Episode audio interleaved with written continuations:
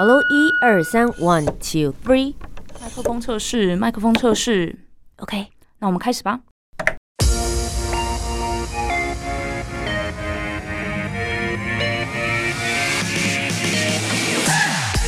很会说，很会讲，不再是广播主持人的专利。Podcaster 没有限制，没有框架。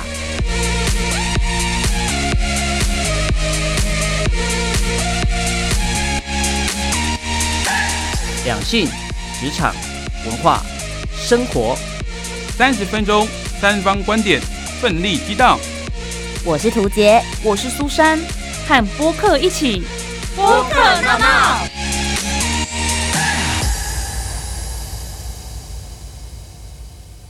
好声音不分平台，和播客一起大闹。我是涂杰，我是苏珊，欢迎收听播客闹闹。今天要来跟大家聊一聊的主题呢，是跟每一个人都有关系，男男女女都要注意的事情。没错，只要你有另外一半，你可能都会想说，嗯，我们应该可以进入人生的下一个阶段，我好想要跟他结婚哦。但是事情总是来得突然，在华人的传统世界当中，大家常常会说男主外女主内，究竟男生要有多少薪水才可靠，而女生究竟要不要有谋生能力呢？今天我们邀请到的是生活系 podcaster，他在节目上的形象就是直男，以直男的角度来看生活话题以及男女之间这种永远解不开的议题啦。所以今天就来跟大家一起来好好的聊聊两性议题喽。播客 VIP，今天我们邀请到的播客呢，是来自玛丽哥叮咚 Y 的 Olay。嗨，大家好，我是马了一个叮咚 Y 的 Olay。哦，我刚刚的语调不算是很准确，要 Y 这样子。对对对，其实我们的尾音都会有一种偏上的，就是带有一些比较趣味性的马了一个叮咚 Y。不好意思，可以问一下黑伦，到底为什么你们的 podcast 的节目叫这个名字吗？有够难记耶！我跟你讲，真的超难记，但是其实我也花了一段时间去适应哦。尤其主持人自己在适应自己的节目。们自己发明的节目名称吗？对对对，其实这件事情是这样哦，跟大家也说明一下，就是在这个节目，就是我们录制这个 podcast 的时候呢，其实我们包含连名字、连封面，好，包含第一集都是在同一天产出的。哇，我就是很随性的意思。对对，哎就没有错。所以你们也没有说，哎、我们想要来做个 podcast，所以我们来讨论一下我们的名字。讨论没有，就讨论完录完就，哎、那我们上架喽。哎、这个很有趣哦。我们的确在前期有在跟另外一位伙伴霸王有在讲说，哎、我们来做一个 podcast，但是就仅限于这样。于是呢，我们两个人聚在一起，然后看着彼此，好，我们开始录 podcast，然后于是就有刚刚的所有名字啊，呃，甚至封面啊产出这样子。那你们的节目到底在讲些什么样子的内容？我们的节目其实还蛮具有一个很轻松的方式去呈现这个 podcast 的。OK，所以比较像是跟听众朋友聊天的那种感觉。对对对，所以我们当然我们两个，不管是我 o l 或者跟爸玩，我们两个人就会比较像是用聊天的方式，然后互相介绍这样子。那你们的内容是比较像聊天式的，跟听众分享一些生活的东西。那跟玛丽克叮咚 Y 是什么关系呢？啊、其实玛丽克叮咚 Y 这件事情哦，它是从一个玩电动玩具的时候，好像都会有一些玩家可能会打一些玛丽克叮咚 Y 或者玛丽克，它是个流行语。它有一种就是像你玩游戏玩到一半，突然可能你被杀掉，或者说你可能被抢怪，然后突然讲一句“哇马力个”那种感觉。啊有一点偏向快要消音的话，，对，有一种语助词。那马一个，然后后面好像要让它变成是一个比较不会那么脏的话语，所以就变成哎马力个叮咚 Y 或者马力个叮马力个什么的那种感觉。哦，所以就是本来想要骂人，但又为了想要修饰一下骂人的语气，所以只要假装变得可爱一点。对，但是这个马力个丁这个东西，它是一个很自然就发出来的声调。真的很想吐槽它完全不自然呢。对啊我完全马了一个后面我不会加叮咚，这个也是好吗在这个在前面也跟大家讲过，其实我也花了一段时间在适应这个名字。所以我们应该要问霸王，就是你的另外一个伙伴。其实也可以问，但是我觉得他应该也讲不出什么，因为他要说哦，那就是 Olen 讲的啊，Olen 他就说马了一个叮咚歪好，然后就马了一个叮咚歪。好，我们决定要把你的节目名称放在一边，但我真的很好奇，因为你刚刚讲说你们的发想其实就两个人在一起，我们就来做 podcast 吧。不过究竟一开始为什么会闪出这个念头？是因为你们觉得自己的声音很好听，你们很有想法，或者是你们受到了一些什么样子的刺激跟启发？啊、如果就我而言好了，因为我在去年其实有参加华视配音员训练班，嗯，那其实那个时候，我相信应该有参加过这种配音员训练班的伙伴们，参加完之后一定都有一股热忱。哎呀，太好了！哎，我声音好像被训练起来了，一定要去录个 podcast 或者怎么样之类的。那其实这件事情在去年就开始酝酿，只是说可能后续包含说设备啊，或者说整个你需要的媒介是什么平台，然后可能这件事情又让我觉得好有点麻烦，加上中间遇到疫情的关系，所以这件事情就慢慢不了了之。直到是遇到霸王，他就是一个很有在听 podcast 的嗯的听众。那他听完之后觉得，哎、那个 Olen，我觉得你声音好像可以，加上你这个人又蛮古怪的，我按牌理出牌，所以是不是我们可以来创一个比较趣哦、很自在？我讲真的，我们其实原本参考的就是台通，哦，就是一个比较偏向是大家互相聊天，然后可以找到一个自己个人特色的一个方式。那你们到目前为止所有节目当中最热门、最多人听的议题跟主题是什么？最热门的主题哦，是一个单身男子 VS 婚姻那一集。那你们两个据我所知都是单身男子啊，对，我们现在目前应该说我们都未婚。里面都没有已婚的人，凭什么来聊这个主题？对，婚姻代表在哪里？你讲到啊重点了，就是因为我们未婚，所以我们觉得我们可以从一个未婚的男子来去讨论婚姻这件事情。应该说，他是一个另一个观点，觉得我们的立场等于是我们要进入婚姻了，或者说我们对于现在现阶段为什么还没进入婚姻的一个状态来聊结婚这样子。嗯好的，看来虽然 Olay 还没有结婚，但是对婚姻还蛮有想法的。今天呢，我也准备了一些主题要来跟大家讨论，看会激发出什么样的火花呢？？No, No, topic，我是今天值班的苏珊，刚刚有听到 Olay 说他们其实很常会讨论一些婚姻话题，但是其实都未婚。诶，我本人也是还未婚，但是也蛮常跟图杰讨论一些婚姻相关的话题。那我就想到了一件事情，图杰之前呢有跟我介绍过，就是他觉得很不错的男性，然后觉得诶，大家的那个经济状况也不错啊。我介绍 Olen 给你啊，真的假的啦？真的假的啦？那这样我实在是不好意思讲了。两位现在都单身，要不要试下联谊？我呃们变联谊节目了。因为图姐有特别跟我提到，对方呢经济条件非常的好，甚至有可能你嫁过去之后呢，你可以完全不做事，就完成了我的毕生之业，耍废这样子。啊，真的吗？但是我在不知不觉当中就拒绝了这件事情。对，然后我今天才看到本人，原来是真的吗这位这样子。这就是缘分啊！你看到本人会发现，哎、这个人真的看起来也是蛮废的，不知道。对对对，所以我就想说，哈，我的毕生之业是耍废，那我当然要找个有钱人嫁。但是我竟然在不知不觉当中就推掉了条件不错的人，这样子，就因为这样的契机，我就在思考说，那你结婚另外一半到底应该要有怎样的经济能力，要月薪多少钱，你才会觉得说，哇，可以支撑我想要耍废的这个梦想呢？嗯，刚好呢，我就在网络上看到了。引发网友非常热烈讨论的一个议题。我们来看一下，有一名女网友呢，她二十九岁，她是自行创业的，而且是做餐饮的，月收入平均有七万以上，而且她已经存两桶金了哦。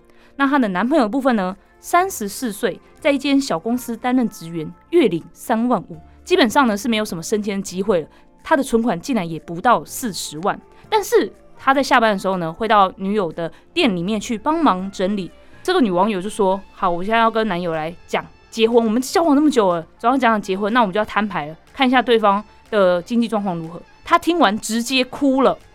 她哭的原因呢，不在于男友目前没车没房又很低的存款，嗯而是在于安于现况的这个心态。他很怕婚后会因为各种观念的不同天天吵架，更不想因为金钱而闹得不愉快，所以他就上网寻求网友的建议。所以我就突然想到，不知道大家对于另一半应该要有多少钱，你们才会考虑结婚呢？难道薪水真的是结婚唯一的考量吗？因为他刚才也有提到，男友下班的时候会去他的店里帮忙啊。那这个所谓的这种打理家务的隐形成本，不是就跟家庭主妇是一样的？怎么会没有考虑进去呢？不知道两位的看法如何？播客这样说，好，那我这边也跟两位呃主持人分享一下，我这边以一个男性啊，我们来听到这个故事的时候，我当然会几个疑点了哈。第一个是这个女性怎么还可以撑下去？哦，就是如果以她这样的一个状态，哦，加上说她剖这个文说去抱怨男友理财规划是这么的不到水准了哈，那我觉得，诶，他怎么会撑到现在？一定有一个原因。那这个原因可能就是刚刚我们的主持人苏珊有讲到的，他有一个隐形成本在里面。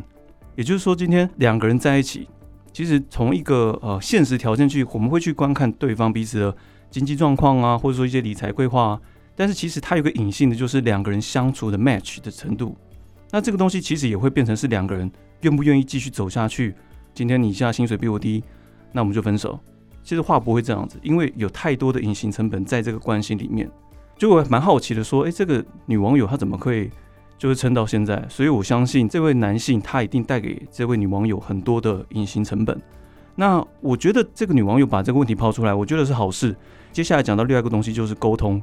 其实我觉得不会有一对情侣两个人聚在一起就会百分之百 match，一定会经过一些沟通，然后一定会有冲突。我觉得冲突是好事，我觉得不需要去避免冲突。包含这位女网友把这件事情讲出来，我觉得是好事，因为它是一个冲突。那今天就要观看这个男性，他了解到他女友对他的这个期待之后，能不能达到共识？所以我觉得共识才是最重要的。那前面有讲到薪水，薪水其实大家一直都会觉得说，哎，光看对方薪水，哎，你薪水多少多少。但其实我们要从全面去看，其实理财规划不是只有包含薪水，它还包含说你的投资啊，或者你其他在其他领域的呃理财规划是什么。这件事情其实。它可以直接让大家知道说，其实薪水不是很重要，但是你的理财规划非常非常重要。你可以拿三万五没有关系，但如果你今天透过其他理财去支持你，然后让自己独立，让自己可以在一个自己一个人的状态下呢，也可以养活自己，我觉得这还蛮重要的。这个要摒除说两个人在一起的状况。今天如果我没有跟你在一起，你对自己的价值观、对自己的生活态度，如果也是这样。那就代表我跟你是不在同一个频率上。那刚刚有人讲到说，哎，薪水其实薪水代表的是，如果我们以一个平面图来看的话，薪水代表这是一个点。好，今天我的薪水高，我的点比较高嘛。那今天他薪水低，点比较低。但其实我们要去评断这个人，是看他这个点的箭头，他的箭头是不是一样朝同一个方向？这个就是我们讲可能潜力，这个人的潜力。我们不能说因为他薪水低，然后就说哦，他就是一文不值，不是，而是他没有动机想要改变现状。那最后一点讲一下，关于说有人说，哎，薪水是结婚要审视的一块吗？其实除了讲说薪水，这个就延伸到刚刚他讲的，呃，我讲的金钱观，然后延伸到更全面的就是价值观。然后其实结婚这件事情，我在我之前的 podcast 有讲过，就是它其实不是只有两个人的事，也就是说。今天我刚刚前面以上讲的都是两个人在解决彼此的冲突，然后妥协达到共识。但今天结婚不会只有两个人，而是两个家族。所以在对于两个家族这件事情，我我就会比较看重的是，诶，今天不管是女方或是男方，他们在就是两个家族的彼此的价值观是不是相近的？我觉得这个是在结婚的面相上会比较重要。至少我以我个人而言。是蛮看重的，因为毕竟我可能跟我家人很好，所以我当然也很希望是，哎，今天，哦，我有个另一半，那我也希望另一半跟我家人很好。相对的，我也很希望我跟另一半的家人很好。所以其实，呃，薪水这件东西，它并不是绝对的，因为它是跟理财规划有相关。那理财规划也是两个人的共识。那共识之后到结婚，哎，双方家庭是不是在这方面也是和谐的？以上呢，大概是我刚刚听到呃苏珊主持人这样子阐述之后的一些想法。图杰怎么想？好的，接着换我了，我是主持人涂杰。首先呢，身为一个女方代表，我觉得刚刚呢，呃，我们今天的客座来宾黑伦，我要先跟他讲，我觉得他就是一个假和谐跟假共识。我真的没有想要听男生讲这么多这些事，我就问你一句，你是一个男生，请问你在结婚的时候，你会不会看女方的薪水？我跟你讲，我一定会看。你看，那你讲这么多，你我就是只想先知道第一个你会不会看嘛？会，你会在意吗？会影响你要不要娶她吗？我跟这样讲好了，我是一个很喜欢工作、很喜欢赚钱的人。也就是说，我今天那个箭头是一个斜度蛮高的往上的箭头。今天我不会去 care 说他到底薪水是在哪一个点，但我要知道是他的箭头跟我一样是往同一个方向。那他持平不行吗？他稳定持平啊。今天如果他是一个铁饭碗的工作，好，现在是我的论点时间，等一下再来吵架。好，可以。好，我跟你们，啊因为我真的有太多他的吐槽点，很想要说说他。比如说，他刚刚也讲到说，他今天薪水很少，但他会不会投资？但刚刚的故事就已经告诉你，这位男方他就是存款很少，所以明显他就是没有在理财。那对于我来说，我觉得结婚这件事，今天我应该是最有资格来跟大家讨论的，因为我逼近结婚，好吧，我已经差不多就要 就要到登记，我就是最靠近婚姻那条线的人了。所以一，我认为，我觉得在薪水的追求上面，某种程度就代表着对于生活品质的追求。我可能想要住在四十平或是五十平的房子里面，可是也许如果男方现在没有办法支援的话，他可能就觉得那二十平就够啦。那我觉得这个透露出的隐藏讯息，就已经代表着两个人在对于生活的追求，还有经济上面的价值观已经有所不同了。那可能就会造成 Olen 刚刚说的那样子的状况。这已经不是沟通或是达成共识就可以解决的事情，因为在本质上面，你们所追求的未来，也许就已经是一个不太一样的蓝图。第二件事情是，我觉得以一个女生的观点来说，我从小一直被教育，包含我周遭的呃朋友们也都会这样跟我说：如果嫁了没有比较好，那为什么要嫁？反过来来说，这不是只有对女生哦，我觉得对男方也是。如果你今天娶了一个老婆，你们要拥有另外一个生活，但是你娶了之后，你们两个的生活也没有比你一个人在家打电动舒服，那你为什么要娶？你为什么要跳到另外一种生活模式？所以对我来说，我如果嫁了以后，我生活环境至少要跟嫁之前是对等的，我不用变得更好。可是我至少要是一模一样的状态。那如果没有，甚至对于未来也没有比较好的规划，那我就想反问 Olen，就是男方，你现在就是男方代表，不好意思，你接受这样子的生活模式吗？那你为什么会觉得你愿意？然后最后一个的话，我先跟大家诚实的说我自己本身的例子，就是我本人就是女方的薪水可能略略高过于男方的状态，可是这件事情我觉得是来自于男方的牺牲。男方其实呃原本我们在一起以前，他是在做。科技业的工作的业务，所以他其实原本的年薪大概高过我两到三倍，甚至是再加上奖金之后，可以有更高更高的薪水，而且也不用像我一样非常奔波跟操劳。可是反过来来说，就是他没有那么多的时间陪我相处，甚至我们也没有办法达成我们一起想要到世界各地去玩跟探索的梦想。所以他后来就决定他要来支援我的工作，所以转换跑道。所以目前看似他的薪水状况是跟我相等的，可是他所牺牲的机会成本其实是还蛮高的。那加上我最近刚好要搬新家，其实我完全没有时间去处理这些事，包含去看床啦，然后买电视啊、家电啊，跟这些相关的呃工头去做协助，全部都是由他去处理，我没有时间打理生活。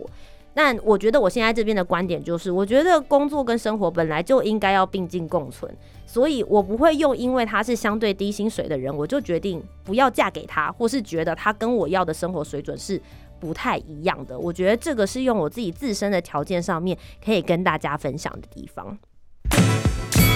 你怎么想呢 Let's？Battle。好的，我相信大家都听到双方的论点了，现在我们就直接开打。好，直接开战 我。们刚刚其实已经差一点要开起来啦，刚刚图姐有一个有问题，嗯是不是要直接请 Olen 来回答？好啊，就刚刚讲，你有说嘛，你是一个男生，你会看女生的薪水，女生的薪水如果是持平，不是像你一样一路往上飙升的话，你就会决定不要娶她了吗对啊，？Why？今天的价值观就是我刚刚讲的。今天你对于一个金钱观，你想要去，你有个目标在那里。今天如果那个女孩子她持平，代表她没有跟我也有一样的目标啊。那既然没有一样的目标，何必为难彼此呢？所以你赞成的状况，并不是他当下薪水有多少，而是他在未来有没有发展性这件事，对你来说其实是比较重要的。这个未来发展性会取决于在于我刚刚讲的，我觉得冲突是必然的，共识也是一定要。那这个共识今天如果讨论完之后，它持续持平，那就没什么好讲了，他也就已经表态了。我觉哦得这也是种另类的表态了。嗯，那如果反过来呢？男方现在是持平的状态，女生是往上的，你就直接讲，比如说现在是你的朋友，OK，对，哦，然后就就刚好是你的 partner 好了，好不好？OK？OK，就是霸王，霸王嗯他就是一个工作还不错，可是他就是持平稳定，假设月薪就是四万到五万之间，嗯。持续持平，他也不会掉他的工作，可以一路好好的做到退休。OK 然后现在你的另外一个朋友就是苏珊，OK，对，好，然后你把他们送作堆，对，你把他们好送 OK 作堆。苏珊呢，现在薪水可能大概好三四万，跟骂完差不多，可是他这后市一直看涨，很明显每一年都有固定的比例往上涨。嗯这个时候觉得你们他们两个之间是适我我能够结婚的吗？我觉得会直接问霸王说：“哎、霸王，现在苏珊她这样的状态，你真的要跟上？如果你没办法跟上，你就是被甩在后面了。”没有，我觉得这个还蛮现实的，就是你有没有听过一句话，就是两个人在一起要一起进步，而不是一个人往前走，另外一个被拖着。我觉得这是一起进步，会有一种不管你们在哪里，你们一起进步都会有一种携手，然后迈向一个共识或者说一个理想目标的合作的感觉。有一个伴在你旁边，至少不是你在跑，他在坐在那边看，而是他跟着你一起跑。要进步到什么程度才可以停？讲到重点了，之前我有曾经被问过，哎、那个黑伦，你那么喜欢赚钱，那你到底要赚多少？你要到哪里才是你的持平点啊？其实没有极限，我觉得 好好像问题不是在于嗯，薪水多少哎、因为有些工作它真的就是没有发展性，他嗯每天都是做一样的，比如说可能做呃行政工作啊，做柜台，我就是固定的薪水，可是并不代表我是一个不上进的人哦、我每天很认真在生活对啊，我完全可以理解啊。其实薪水并不代表这个人，就是应该说充实感。我就像我可能平常有在弄即兴剧，或者说我在弄即兴歌唱，甚至我有些乐团，甚了解，至接就是一些不赚钱的事。对 这件事情，这说穿了真的是不赚钱的事情，但是我觉得它让我的生活更充实，也是让我觉得我有在进步，我有在学习一些事情，但并不是用薪水去衡量。嗯，但是为什么用薪水去衡量？一句话就这样讲好了，我们都要生活，生活要花什么？花钱。嗯那钱哪里来？所以这件事情就撇除说，今天你跟谁在一起，那不 care，重点是你一个人你要怎么生活下去。那这个会攸关到这个人的物欲、价值观、金钱观。今天这个人他可以月薪三万五没问题，但是他物欲没那么高，他可以存活，本身这件事情是没问题的、但是今天如果你交往到一个他想要赚更多钱，去满足他更高的物欲，他想买房，他想要买外币等等，他理财，那你就不能用原本的那个思维，好啊，三万五，反正就这样也可以，我可以过得很好，不能啊，这是两个人的冲突。那这个冲突就有共识，如果没有共识，就是要摊开来讲说，就是我们要面对彼此的价值观，那就是要分开了。那我觉得今天回到这个故事的女网友，我觉得她会上网，然后去跟大家分享她自己的故事，然后希望能够取暖一些。我觉得还有一个非常重要的社会观点，就是其实从以前到现在的华人传统社会，都还是会希望男方的薪水可以略高于女性，甚至是女方如果之后在怀孕的时候，她可以在家里相夫教子，然后好好的过生活，就是她没有会这一层的经济压力。在这一点，以男方角度，你会怎么看？其实我讲真的，你说过去传统观念吗？现在也是。我即便是我自己给自己的期许也是这样。所以你会希望你可以养女方。我希望应该说，我不会说呃要养女方这件事情，而是说我希望我可以对未来的一个家庭是有担当的、有肩膀的，不用说好像我要去花整个钱去养整个家，包含女方。但我更期待的事情是，今天我可以养你哦，就是你可以让我看到你的努力，但是不要让我觉得你就是等我养你。哎、那如果那个女方的努力就是在家当家庭主妇，让你无后顾之忧，生了孩子在家好好带孩子，但是她没有任何薪水哦，但这就是一个努力啊，这是就隐藏式的成本。所以这种努力可以，你就不会特别看她原本薪水是多少。这个努力，我就会开始讲说，好，今天我我举个例了哈，假如说我今天月薪八万块，她回复我说，哎、我想要当家庭主妇，OK 啊，没问题，那我就让你知道，我们现在两个人薪水是八万块，那八万块可不可以负担我们之后两个人的生活费？包含说，如果我们要生孩子，我们就去现实去评估哦，可以，那 OK，不可以，找方法。嗯，不管是说女方工作，或者说我们找个方式投资理财，但我们就是有一个目标了。我们今天经过这样的沟通，发现八万块不够，有一个目标，我们就可以一起往那边走，这个还蛮重要的。而且我想要用一个从男性角度来观看这个留言的一个心态，可能等一下会被炮击，但没关系。我准备好了，我们已经准备好了。我觉得哈，我觉得女生哈，很多时候她只是想要取暖。我讲真的，我觉得她也不是真实的在嫌弃这个男友，我自己觉得啦。但但是她问题是念完之后她能得到什么？就你理解我意思吗？难道他回去说，你看大家都说我在收破烂，然后我们就真的在一起，你要好好感谢我吗？他的一切用意都是要让这个男的可以有干劲吗？对类似去激怒他，去激发他。嘿，拜托，其实我讲真的，我觉得我们在做任何事情都有一个动机，这个动机都有些是潜意识的，就是说我想要让你更好，但我可能用一些方式，但是这个让你更好不包含我要跟你分手，这个东西还没有列入进去。尤其是当一个女生在抱怨的时候，这篇文章有可能是给这个男孩子最后一次机会，让他知道说我真的很在意。我觉得经过今天的讨论，我觉得有男方有女方的观点，其实有几个结论，大家大概是可以看得到，也可以一起来思考的。包含比如说，薪水也许不是唯一可以评断这个人是否可以跟你继续走下去的唯一方法，也不是也唯一能够看得出来他是否上进。也许他上进在其他的兴趣，但是那些兴趣暂时还不赚钱，还没有看到 那一些的东西。对，那也或者是说，我觉得可能大家也可以去思考一下，在现在的社会价值观里面，男方女方的薪水跟他们未来想要一起做的这个生活模式，是不是可以透过沟通来达到更完整的共识？也或许是对于他们自己的生活期待是不太一样的。那我自己会很想要问一下，我那在我们的节目最后，是不是也可以鼓励一下，如果你就是那个被女网友说出来的男方？的这个这个朋友的话，你会说服他，或是会跟他讲些什么呢？跟那个男网友讲，跟那个男网友讲些什么样的建议？如果哈，我讲真的，其实我说穿了，我其实蛮 蛮不喜欢这样的男性，因为他就是欠缺了那个自卑情节，他很安逸，他觉得很满意。那如果我是他朋友，我真的就是直接敲下去，就一拳直接打下去，把他打醒是不是？真的太太瞎了，就是不要这么安逸，去找到自己的兴趣也好，不是只有针对赚钱，而是去找到自己的兴趣，然后好好的把一件事情做好。嗯，对。那对于女方来说呢？女方，我觉得女方真的很用心，她应该真的很爱这个男的，所以她才会去想尽办法去，不管是跟大家抱怨也好，或者说用尽任何方式让这个男生可以听到他真实的声音，听到他真实的声音，潜意识就是告诉这个男的说，我想要跟你一起走下去，所以我把问题点出来了，你要不要跟我一起走下去？好的，以上是来自于 Olan 的建议，不代表本台立场，因为我觉得他有很明显他自己的喜好，对，因为他可能他自己就是一个很积极的人，对你，自己就是很积极的人吧，我差点就在想说，那你要不要干脆感情问题一律建议分手，然后你去追那个女网友好了？女网友这么积极，哎我跟你讲符合你的想要的样子。二十九岁，我觉得可以啊。我跟你讲，感情这件事情，感情这件事情，我觉得大家好像都会觉得，你们有没有遇过那种交往好像十年、十几年了，结果遇到婚姻然后分手，有啊，这种例子超多对啊的，很多。你们想过为什么吗？就看破红尘啦、就是觉得好啦，就是这样，也没有也没有什么能够继续下去，或是我看透你了，我也知道我们的未来也许就一直是这样。其实就是因为他们在前面的交往状态，其实就享受着感性层面的你对我好，我对你好，但是没有真正的把彼此的问题点浮上台面。其实真的有，他们也选择先啊，反正还没有结婚嘛，这个之后再说。但是想到结婚，是因为那是接下来一辈子的事情，所以这件问题点就会浮上台面，必须做出抉择。诶、我必须要说，就是我蛮反对这个说法的啦，因为我嗯觉得、我没有我我觉得。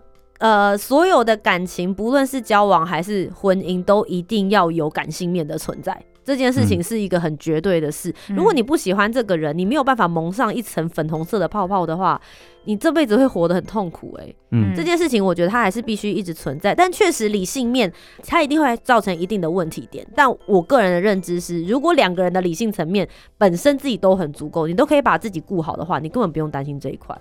你们两个如果原本状态都很 OK，嗯，就是你就不需要理性层面去帮你把关这件事。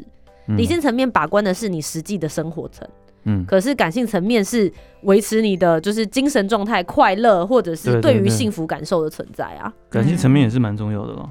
好的，今天非常感谢 Olen 来到我们的节目，因为过去我跟图杰在聊的时候都是在聊女性观点，今天有男性观点加进来，真的感觉非常非常的丰富，而且我自己学习蛮多的。是的，非常谢谢 Olen 来到我们的节目当中，谢谢。